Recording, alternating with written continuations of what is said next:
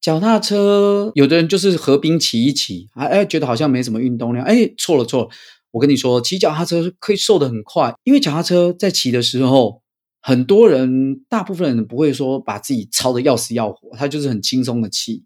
我有很多朋友从一百多公斤这样子就光骑车，也不是那种疯狂的骑啊，把自己一百多，对，一百多，然后就瘦到剩六七十。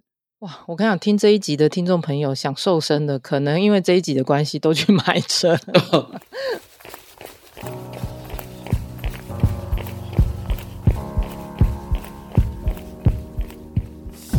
跑步是为了看见更多风景和改变。跑步是为了感受更多平静和愉悦。不管你是为了什么而开始，加入我们，先跑再说。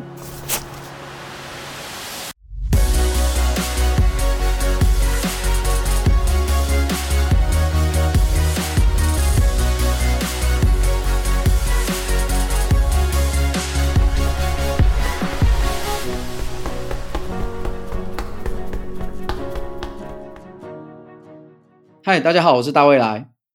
大家好，我是叶校长。当然，我们今天不要讲跑步，好不好？可以啊。我们今天来闲聊单车。聊单车？为什么今天想闲聊单车？因为我最近买了一台车。你最近买车？我没有告诉大未来，被他偷偷发现的。对，这个鸡蛋再密也会有缝啊。哦，没有，应该讲不是不想先让你们知道，因为我觉得在准备，然后因为你们都在约奇峰贵嘴，我就想说啊，等我把车子该准备的都准备好，然后再准备上山跟你们一起去骑车。那没想到你就先遇到学姐一吧，所以就被你发现。那你要准备什么？没有啊，因为我自己现在骑的车子很重啊，然后听伊娃学姐说，你们都骑空力车。然后什么呢？他是其他的车输你们五分钟，所以我就发现其实车子好像也是要挑一下那种，那很怕跟你们上山，然后我就落单一个人在最后，没有人理我。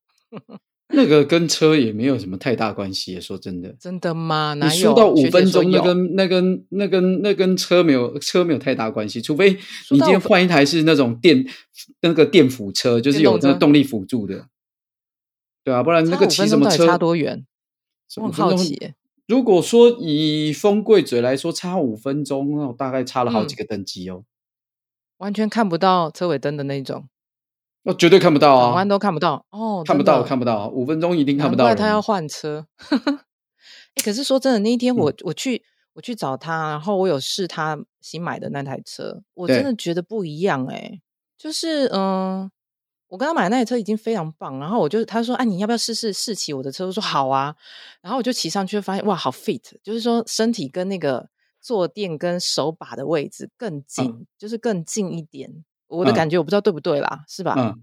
然后车子更轻，车子更轻，开起来更轻松的感觉。当然，那一台应该是比你原来那一台轻啊。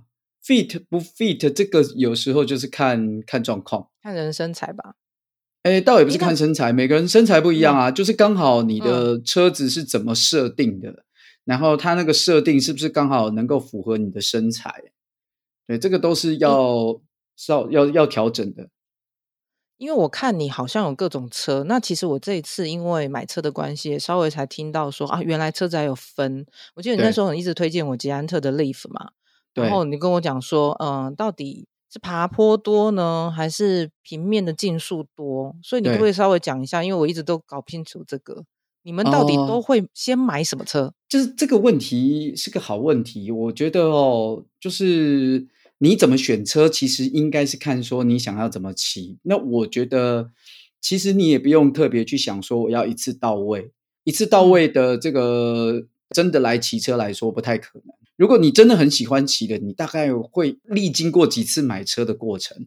那如果你一次买完你就就没有换了，那其实可能如果是这样，大概他后来他就不骑车，所以他才没有换车，因为他就不骑了。那所以你怎么去挑第一台车呢？我觉得很简单，就是说你先看你自己想要骑车的目的是什么。如果说我骑车的目的我是想要去。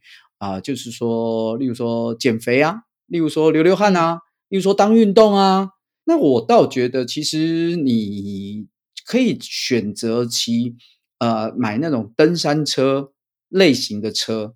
所谓的登山车类型的车，就是说它的手把，它的手把是直的，嗯，一个横杆的，就是我们小时候传统印象中的脚踏车的车啊。然后它的轮子稍微比较粗一点，不像你现在买的那个公路车，它是手把是弯的，就像个牛角一样是弯的。哎，不是牛角啦，就是一个一个一个这样弯下来的这种。然后而且它的轮胎，它的它的它的轮胎又比较细。对，你如果说选登山车的话呢，虽然它踩起来会比较重，但是呢，它的适用的路线的地形也比较多。脚踏车有几个部分嘛，就是例如说像啊、呃，我们踩踏的那个部分，我们我们脚踩下去，然后呃那个曲柄哈、就是有那个左脚右脚刚好踩到那个踏板，踏板连住的那一根，那个叫曲柄，曲柄连到那个圆形的有一尺两尺的那种。齿盘的那种那个部分，我们称之为大盘。那大盘呢，上面就挂着链条嘛，那链条就会连到后面后轮，后轮上面它会绑，呃，上面会有好几片的那个，呃，从小到大的也是齿盘。那我们会叫后面那个叫做飞轮。那呃，例如说登山车，登山车比较传统的类型，例如说前面的大盘有三盘，那后面的飞轮有七盘啊，有九盘啊。那所以你总共会有几速？那就是很简单，就是前面三盘，呃，后面九盘，那就是三乘九就是二十七，那它就是二十七速的脚踏车。那有的是三盘乘上七盘，那就是二十一速的脚踏车。好，但这个几速几速，就是说你有几段的变化嘛？哈，哎，那我前面为什么要那么多盘？哎，意思也就是说，例如说我在爬山的时候，我希望前面的盘用小盘一点。啊、我后面的飞轮用大盘一点，那这样子是不是踩起来就比较不会那么重脚？因为你的前面的齿轮跟后面的飞轮的齿数是很接近的。好，例如说前面假设前面，例如说是呃四十四齿，那你后面的飞轮假设是例如说是十一尺，那你看哦，前面四十四尺，你踩一圈，你后面的飞轮。它是转了四圈呢。你讲的那个齿是牙齿的那个齿，对对，牙齿的齿，对，牙齿的齿，就那个齿轮的那个个数。我们常常会说几 T 几 T 哦，四四 T 就是代表四四齿，还有四四个凸起的地方。哦、那你看哦，嗯、我刚才举例就是说，例如说前面的大盘是四十四尺，嗯、你后面的飞轮是十一尺，那你看，呃，你四四除十一就是四嘛，那你等于是说，你前面你转一圈。从零度转一圈三百六十度之后，又回到零度这个地方，嗯、后面它就转了四圈，圈对，嗯，那可是相对来说，这样子就会比较重，踩下去会感觉比较重。那可是如果你反过来，你前面的飞轮哈，前面的大盘你现在挂到最小盘，例如说二十二尺，那结果你后面的飞轮你现在挂到三十二尺，那二十二除以三十二零点六八七五，也就是说你前面。你前面踩一圈，嗯、后面你的后轮才滚动的零点六八圈。哦，刚才你前面踩一圈，后面转四圈，后面要踩四圈。那现在然后现在你把它前面挂到最小盘，大盘挂最小盘，后面的飞轮你挂到最大盘。嗯、然后我们刚才算这样的齿比，前面最小盘假设是二十二齿，后面的最大盘，例如说三十二齿。嗯二十二除以三十二是零点六八七五，那等于是你前面转一圈，我踩一圈，后面我的后轮连一圈都转不到，它只有转零点八五圈，所以它的齿比非常的小，非常的轻。嗯、那登山车的好处就在于说，它拥有非常 range 非常大的的齿比。它的呃齿比的变化，它有很重变到很轻，它都有，尤其它可以很轻，所以这样就可以应付不同的山路喽。意思就可以应付比较多的地形，例如说你今天要继续爬山，嗯、它也比较好。嗯、呃，我我我这样踩我踩不下去，哎，可是登山车因为它可以齿比可以变得很轻很轻，所以你就比较容易爬山。虽然慢，但是至少踩得动。你如果说像公路车，公路车现在大部分都是前面是两个大盘。后面大概约莫是十一个大盘，嗯、或是十二个盘。我这一台就是前面二，后面十一，乘起来二十二乘就是二十二速的嘛。对，那二十二速的后面的飞轮，因为那个飞轮是可以换的哈。那二十二速的喜欢，例如说，嗯，例如说十一、二十八，或十一、二十五，就十一到二十五这样子。就最最小颗的是十一尺，嗯、最大颗的是二十五或是二十八尺。那你看前面的大盘哦，前面的大盘如果是呃标准盘的话，可能是五三三九的。那如果是压缩盘，就是五十三十四的。三十四，你看哦，三十四，它的小盘是三十四，然后它的后面的飞轮是刚才我们说多少？例如说二十八，你看算起来还要一点多。你看三十。呃，五三十四除以二十八，你看它还要一点二一耶。刚才刚才我们登山车，如果你要零点六八，只要你前面转一圈，你踩一圈，后面才转了零点六八圈，最最轻最轻。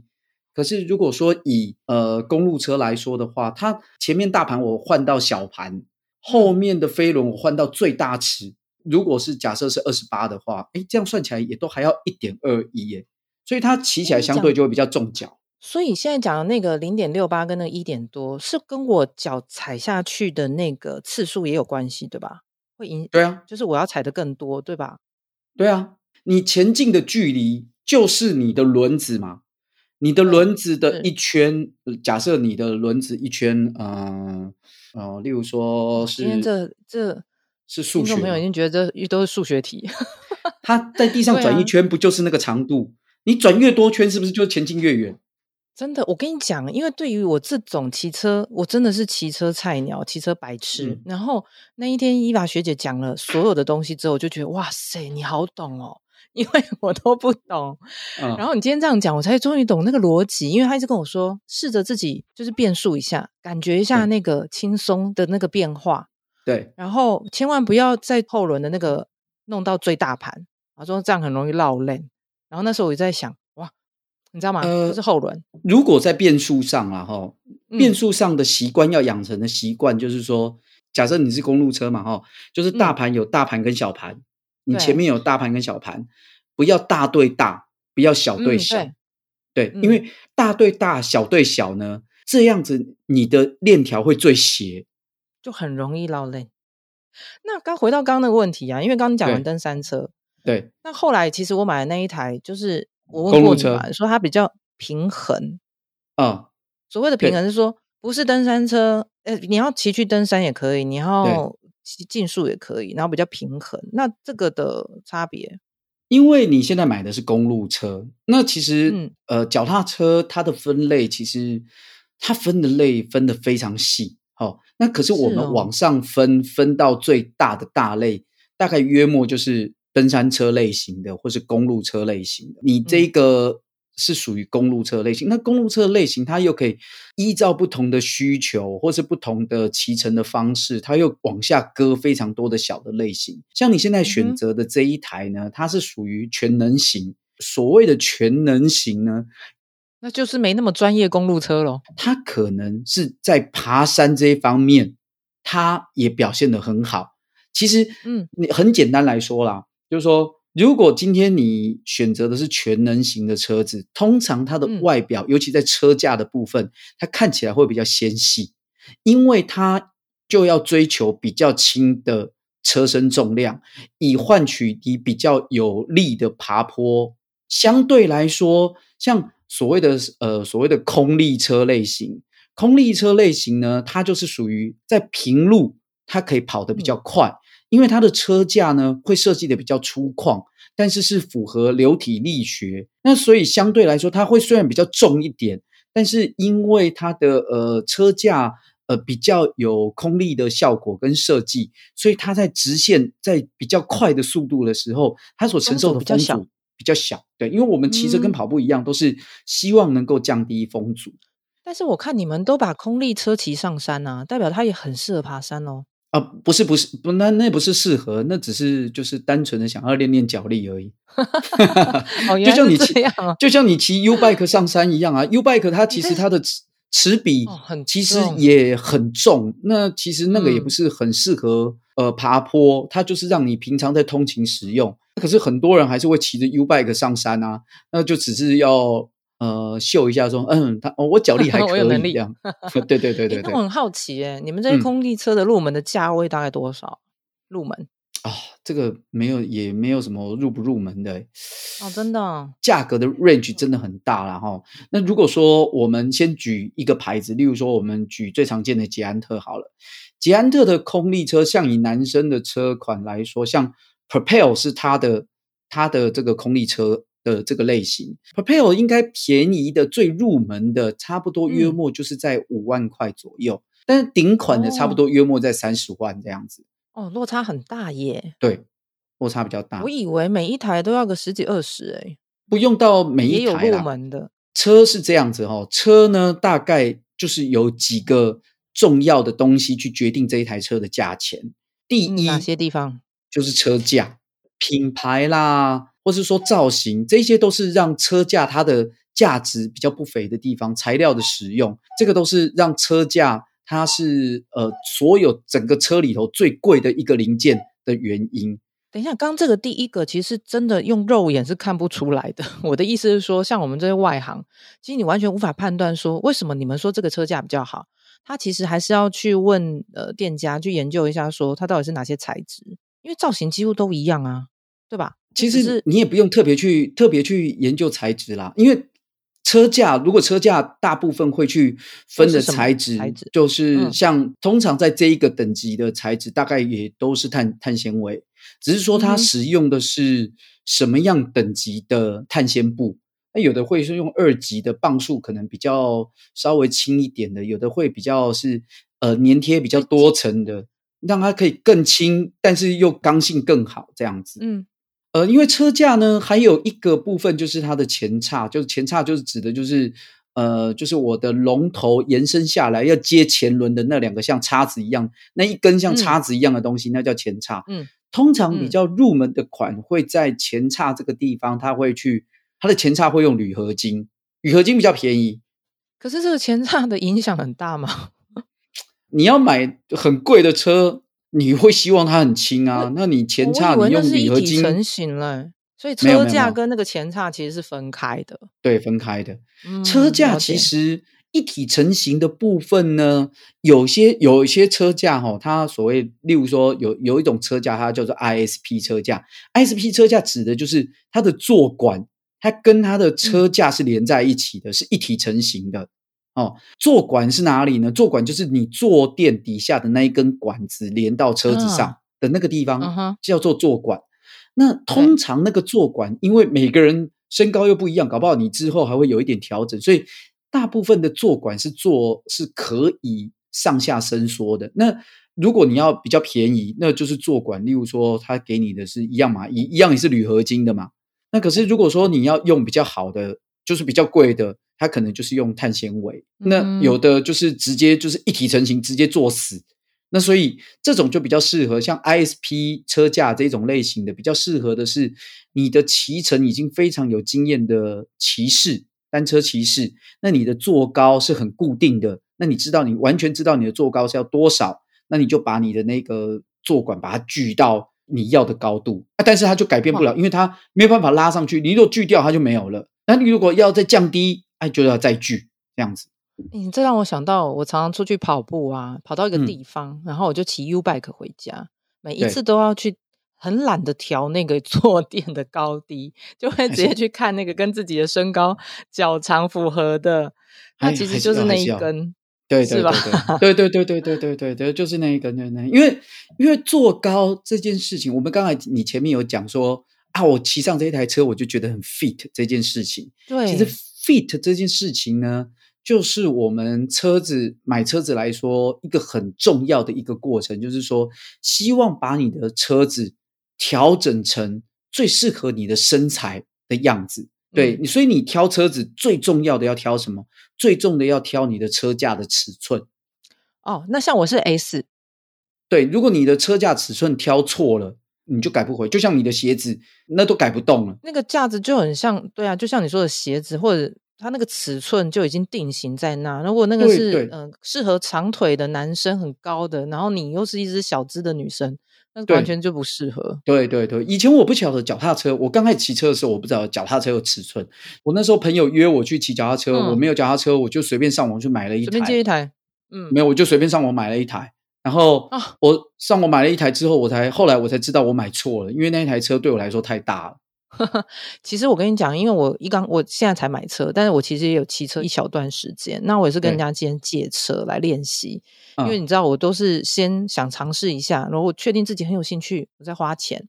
嗯、那我先骑别人的车，我就有发现我的手把那个刹车的地方就完全没有办法下坡的时候刹不住。对，后来才发现哦，原来这是男生的车，所以我女生的手比较小，对，女生手也比较小。对对，所以我才知道哦，原来这个也有尺寸的问题。刹车是这样哦，所以这个是、嗯、我也是建议，就是如果你是初学的话，其实你可以也可以不用先尝试公路车的原因，就是刹车，因为登山车的刹车就很容易控制，嗯、可是公路车的刹车就不是那么容易控制。哦、就像你就像你刚才说的嘛，因为公路车它是弯把的。那呃，你的刹车你就是两个位置，要么就抓在上把的部分去抓，那或是说你在握着下把的时候去抓。嗯，那可是你握下把去控制刹车当然比较简单，因为你你手握在下把的地方去抓刹车的时候，因为力臂比较长嘛，所以你是比较好可以控制刹车。可是你抓下把的时候，因为人就会更更低趴。那有的人会觉得这样子脖子很酸，或者是我根本趴不下去，所以就是大部分会保持比较轻松的姿势在骑，所以大部分人的手在一般的骑乘的时候，手大部分都是放在手把的上方的位置，刹车大概刹车前缘那个地方就放在那边。哎，可是那边你去抓刹车的时候，你的力臂就会短很多，那所以你的嗯呃，你就要花比较大的力气，你才能把刹车刹把把它往回抓。你讲的没有错，所以你看我那时候就是呃，因为我都在观音山练习嘛，然后你就会发现下坡，你真的刹不住，最后啊，你知道我小指头无名指的这个地方啊，都要抽筋了，对真的，对，对对，然后我才会觉得说，哦，再这样下去，我还想骑，我真的得买车了，嗯，因为要找一台适合自己的。对，因为因为这个刹把的这个呃。大小哈，因为像公路车的变速系统，它的变速跟刹车系统，它是都是把它整合在整合在它那个刹把上面，所以它那个刹把也同时兼备着变把的效果。但是因为像我们的这个刹车跟变速系统，世界上的几大牌子，例如说像最大的市占率最大的是日本的这个岛田 Shimano，那或者是意大利的 Kempe，就是 Campagnolo。那或者是美国的 SRAM 速连，嗯、那这几个牌子呢，嗯、他们在这个沙把上面的大小呢，如果像以呃亚洲人的手都比就是欧美人是小一点的状况，其实用 Campy 的的刹把会比较好，因为 Campy 的沙把它比较小。那像 Shimano，因为虽然是市占率最大，虽然它是日本牌子，可是因为脚踏车毕竟也是西方人最常在骑的，比较西方人比较常在骑嘛，所以它的呃刹把，其实我认为它的刹把其实大小上算比较大的，大对，是比较大的。那你刚才有讲到第三个，就速联啊，SRAM，SRAM 的话比较中规中矩，小吗？它也没有比较小，它不像 Campy 比较明显的比较小。嗯哼，如果在握握起来的感觉啦，我是觉得 Campy 的握起来感觉，哎，这三家其实他们的变速变的方式也都不一样。所谓变速方式不一样，是不是说就是它就怎么按怎么按让它变速？这个方法就已经设计上不同了。刹车都一样，就是往回抓就是刹车。那变速就没有变速的话，像 Shimano 喜欢就是它的刹把的后面藏一个变把，就变速的把手那个拨片，你就是拨来拨去，往内推，对，嗯，往外这样子，对不对？那个像速联的话，它是直接把这个变速做在这个刹车的这个把手上面，所以你是推那个，你是往左往右推那个刹车把手，刹车哦。对，好特别哦！它不是另外做一个变速的拨片，嗯、它是就是整合在那一那一根上面。对对对，那像 Campy 的话是另外，它另外会设计拨片在呃，就是刹把的附近，一个小小的扣，一个小小的拨片这样子。所以这三家的拨片都不一样。哇，我今天问题很多哎、欸、诶我那一天又听伊娃学姐讲一个东西啊，我其实没有听懂，就是她说、嗯、那个轮胎里面有没有内胎这件事啊，但是我完全还不知道他在讲什么。所谓的轮胎有没有内胎，就是说，你看我们的汽车它是没有内胎的，嗯，我们汽车的轮胎是没有内胎的，那脚踏车呢是有内胎的。可是这我想到我小时候的淑女车，那个内胎啊，只要我们刺到钉子，有没有？对。然后他就需要去找车行把它补起来，对对吧？然后或甚至到内胎太长破洞，最后就整个内胎抽掉，换一个新的内胎，换一个新的内胎。那我们对，那现在这个公路车，呃、公路车呃也一样啊，就是它要看你的，看的是你的轮组。那基本上呢，嗯、我们的轮子呢是基本上都可以装内胎。那这边有另外一个分出来的别，呃，就是另外一种类型的，叫做管胎。管胎的意思就是说，它的这个内胎呢，是像一个圈圈粘在你的轮组上面的。嗯，哦，它不是像我们一般的，就是像你之前想到那个淑女车，是内胎塞个内胎在里头，然后打气、打气、打气这样子。它不是那样，嗯、它是它是把那个胎呢粘在你的轮框上面。那这种、哦、这种管胎呢，它可以它的特点是说，它可以打气打得比较足，它可以打比较，它可以打气打得很饱。那它这样子的话，它的滚动的系数会比较低，然后跑的也会比较快。但缺点就是，如果爆胎了，就没得处理。嗯、它就是要把整个内胎，就是整个要把它、嗯、整个换掉，整个换掉，而且那个很难现场操作，那个都还要回来车店慢慢弄，因为它是用粘的、啊。它是用粘的，粘在你的轮框上，你还要把它扯下来，那比较麻烦。嗯，那如果是有内胎的这种的轮组的话，它就是说，例如说我刺到钉子破了，那我就停下来，那我就补补内胎，或者说我直接换一条内胎，然后我直接打气，诶，车子就能骑了，这个也没有问题。轮组是没有内胎，有，那就要看你的轮组。轮组如果它设计是那种没有无内胎的，那就表示说它的轮组哦，它的气密是比较好的。它可以允许你，嗯、就是说，你的外胎跟你的轮组只要勾在一起，他们只要打足了气，那就没有消气的问题。那如果是这样气密比较好的话，那就不需要内胎。可是不需要内胎的，它就有个坏处，就是不需要内胎，它会比较轻，因为你加了内胎又加了一个重量嘛，就会比较重。嗯，但是如果你是无内胎的系统的话，第一个它的轮组也会比较贵。因为它的轮组要做到气密效果好啊，那就肯定要比较贵，一定是比较贵，嗯、一定是贵很多。然后，而且第二个就是，嗯、那如果你不小心一样扎到钉子啊，然后泄气了怎么办？你如果有内胎，那我就补内胎就好了。可是你现在也没有内胎，外胎就是破一个洞啊，那怎么办？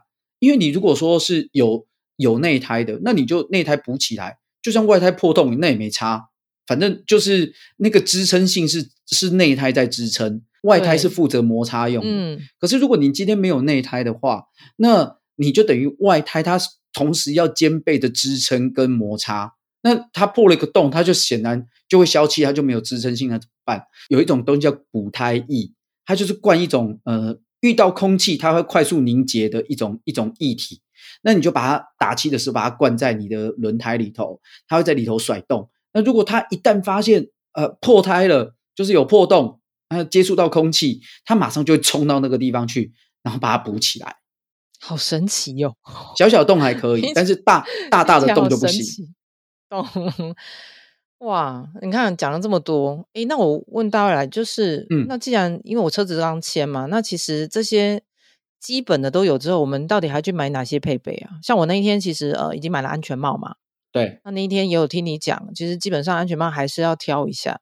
对，然后还有什么应该要买的东西？我觉得人身部品是这样，嗯、人身部品大概有几个哈，嗯、就是例如说安全帽，嗯，然后车衣车裤，嗯，然后接下来的 option 就是，等下我还装了水壶架哦，我还装了水壶架，哦，水壶架，水壶架不是人身部品啊，我是说挂在身上的东西啦。哦除了身上的东西啊，他车子要装备的啊，也是要教一下。啊，那个要我们要慢慢讲啊，不是这这个这样砸着讲会会漏掉。我们先讲穿在 人身部品，人身部品对，穿在人身上的就是手套，手手套不一定 option。真的吗？可是我觉得有手套比较舒服。哦，看你，我我自己我自己是没有特别爱戴手套。然后再就是接下来就是鞋子了。那鞋子是一个 option，就是说。如果今天你是比较专业的公路车骑士的话，是很少不太对，很少不穿卡鞋。可是如果说你还没有要那么快的去练习穿卡鞋，那你就要穿一般的布鞋。那你穿一般的布鞋的话，我会建议你就是穿硬底的鞋子，不要穿软的，嗯、不要穿一般，例如说哦，我穿个什么 Next Percent 去去踏，那样的都都过分软。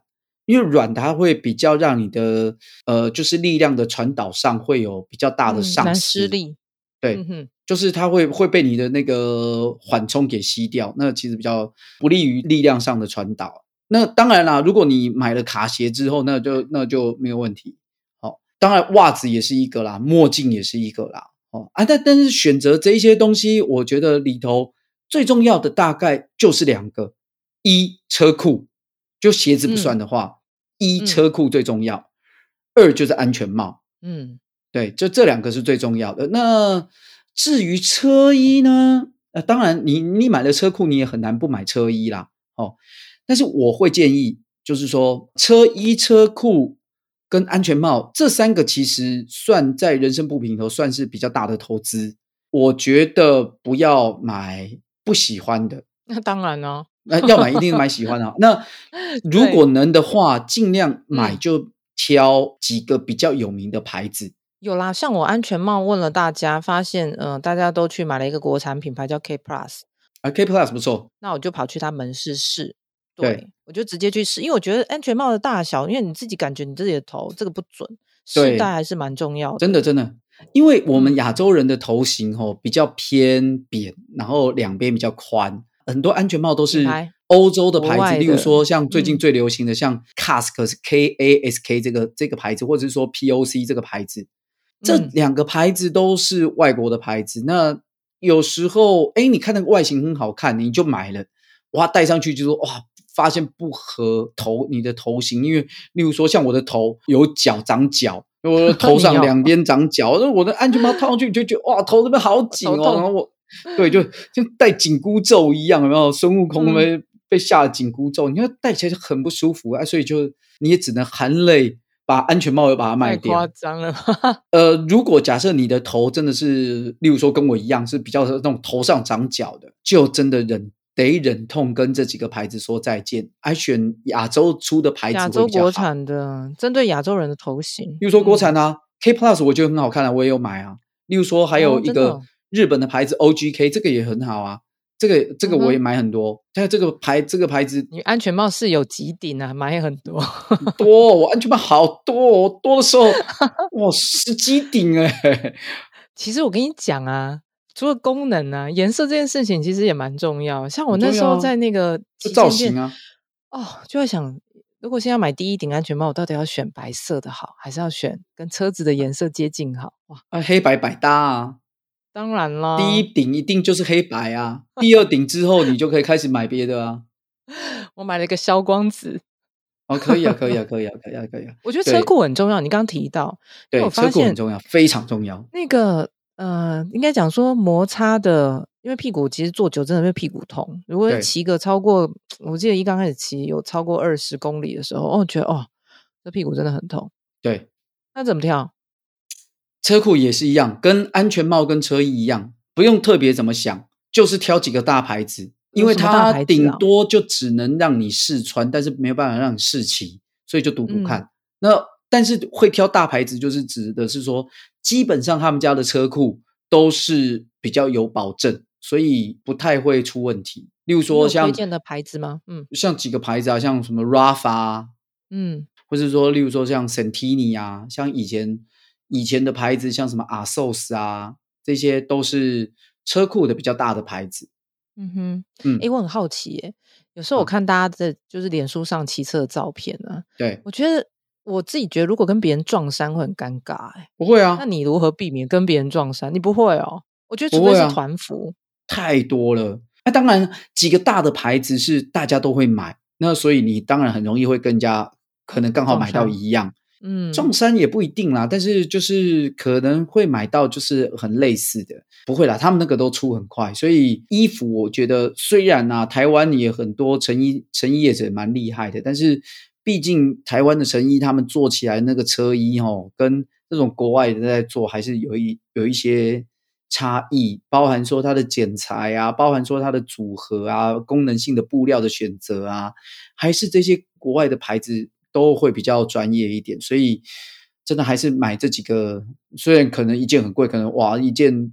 你可以趁打折的时候去买，如果是当季的，嗯、可能一件就七八千、八九千这样子啊，你就先买个一件来。趁折扣的时候买，对，趁折扣的时候穿的比较久。衣服我跟你讲，衣服一定也要试穿，因为每一个牌子它的那个尺寸差异很大，而且光、哦、你例如说光 Rafa 来说好了，它很多的版型其实系列不同，你可能这个系列你要穿 XS 的，那个系列你穿 S 的。所以那个就不是说很多哎，对，就不是说啊，Rafa 我的身材我就是都选 S，都选 S，没有，你有的有的型号你可能要选 XS 才可以，S 会太大件，所以你就去门门市试了，你才知道。嗯哼，我拉里拉扎问了这么多，听你讲这么多，突然觉得知识大增。功力大增，然后就真的准备出门了，可以 开始来骑车。其实脚踏车可以聊的还很多啦，就是可能很多人都会哎，其实觉得哎，脚踏车没有尝试过这个运动。其实我脚踏车骑也骑蛮多年的，我觉得脚踏车是一个我觉得很好的运动，然后而且很有乐趣。我觉得真的是我很很值得，嗯、对，很值得大家都有机会也试试看。就是包含跑跑步很简单。你想出去就跑，可是如果说，哎，我今天有一点时间，我想要去远远远处这样逛逛、兜兜、转转这样子，哎，我觉得骑个车是一个很逍遥的事情，就骑个车，然后给这个两三个小时，你就是河滨乱晃，或者骑到山上乱晃这样子，哎，也感觉很好，哎。其实这也是，嗯，我后来骑车觉得会想要买车的原因，因为，嗯，有时候当然跑步很开心，然后。你突然就像你讲的，想要一个人逍遥一下，因为你知道你跑步毕竟是速度感，就是没有脚踏车快。嗯，那脚踏车会有上下坡的时候，有时候那个下坡，然后在风景在山上吹着风啊，然后那种速度感，其实你会有另外一种刺激。早晨，然后看到有一群人跟你一样，这样慢慢的这样一步一步踏上去。大家都不会讲话，因为你知道这种喘到底是没办法说话，真的。然后又不想要不小心停下来，双脚不想落地，然后就看到大家都死命的在那边慢慢的爬，慢慢的爬。但是爬到风景点，就是一个高点，大家在那边喝水的时候，你觉得哇，大家都一起经历那种 就无声当中，啊、然后这个早晨就是充满希望，你知道吗？我觉得住台湾就蛮好，就是台湾很容易就会。呃，有一些小的丘陵啊、山可以可以去骑，对这很好。很多很多国家它没有这么快就可以骑到山，对、啊，还有大老远的到。对，所以台湾我觉得是对大家来说是一个蛮好的，因为你往山上去骑，第一个又凉，然后第二个也对车也不会很多，训练掉自己的脚。对啊，如果说你觉得啊爬山真的好累啊，那也没关系，就骑河滨嘛，就河滨就是挑时间啊，不要挑那种。人多的时候啊，小朋友多，可能比较容易会撞到小朋友这样子。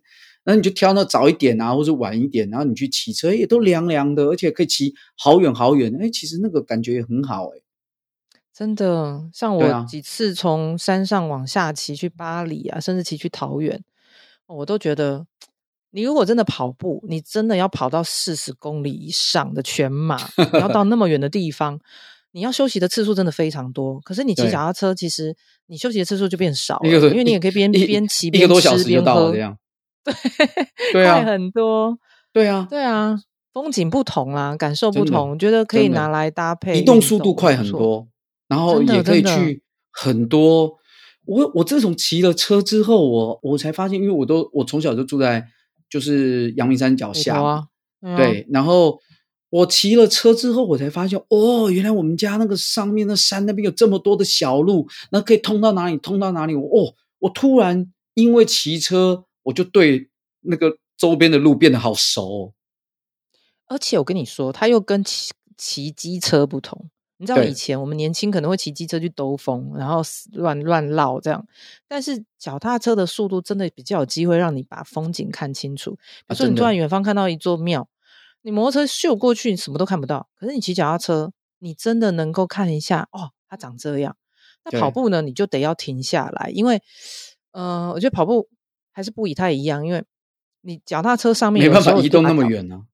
对，而且有时候你也可以先不要踩，稍微停，啊、就是脚只是停格在那里，然后享受那种移动的感觉，没有累，对对移动，这真的是一个很好享受周边环境的一个移动方式。有的人就是合并骑一骑，哎哎，觉得好像没什么运动量，哎，错了错了，我跟你说，骑脚踏车可以瘦得很快，因为脚踏车在骑的时候，很多人，大部分人不会说把自己操得要死要活，他就是很轻松的骑。啊然后可是这样轻松的骑脚踏车，通常都可以让你骑很久，移动的时候都又，又有风嘛，所以你就又不会觉得汗流的很多，那就会让你又骑更久。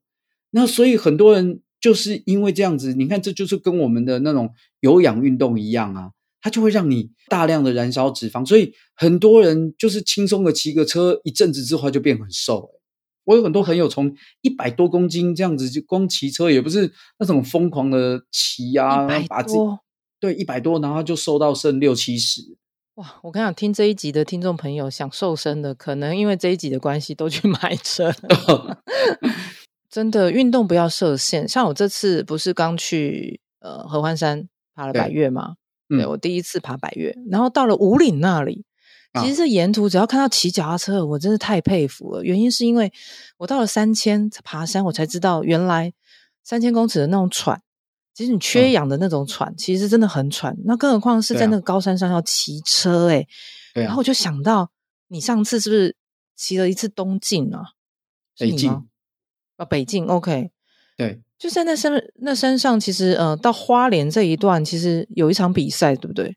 呃，KOA 吗？东进啊。哦，太厉害了！对啊，对啊，对啊，真的不简单。呃，KOM 这个赛事对很多国际友人来说，都是一个世界上非常著名的一场赛事。因为第一个它很难，因为它的比赛有个特殊规则，就是说我前面第一名到了多久之后，我就要关门。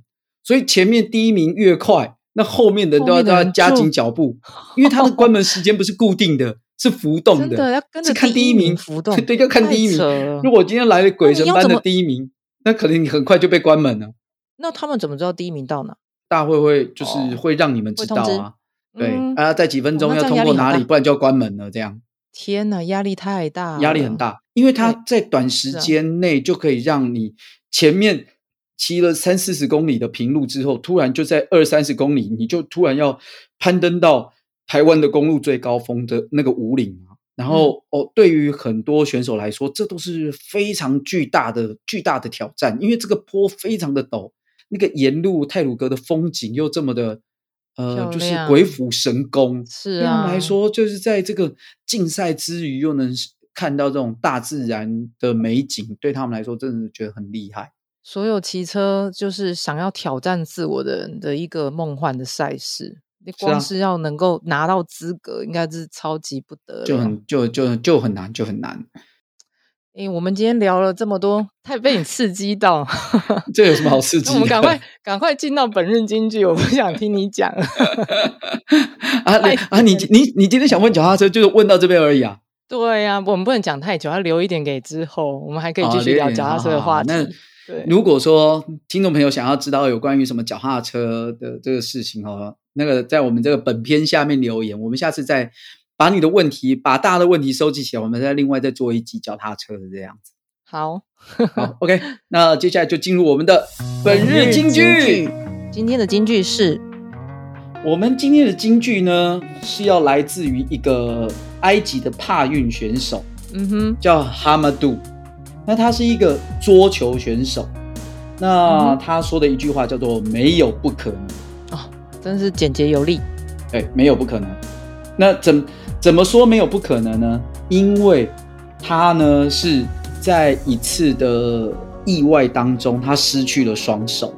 那他怎么打桌球？他没有手哎，他怎么打桌球？那怎么打？他用嘴巴叼着桌球拍，然后用脚夹着球往上丢，然后用嘴巴去夹着拍子去打。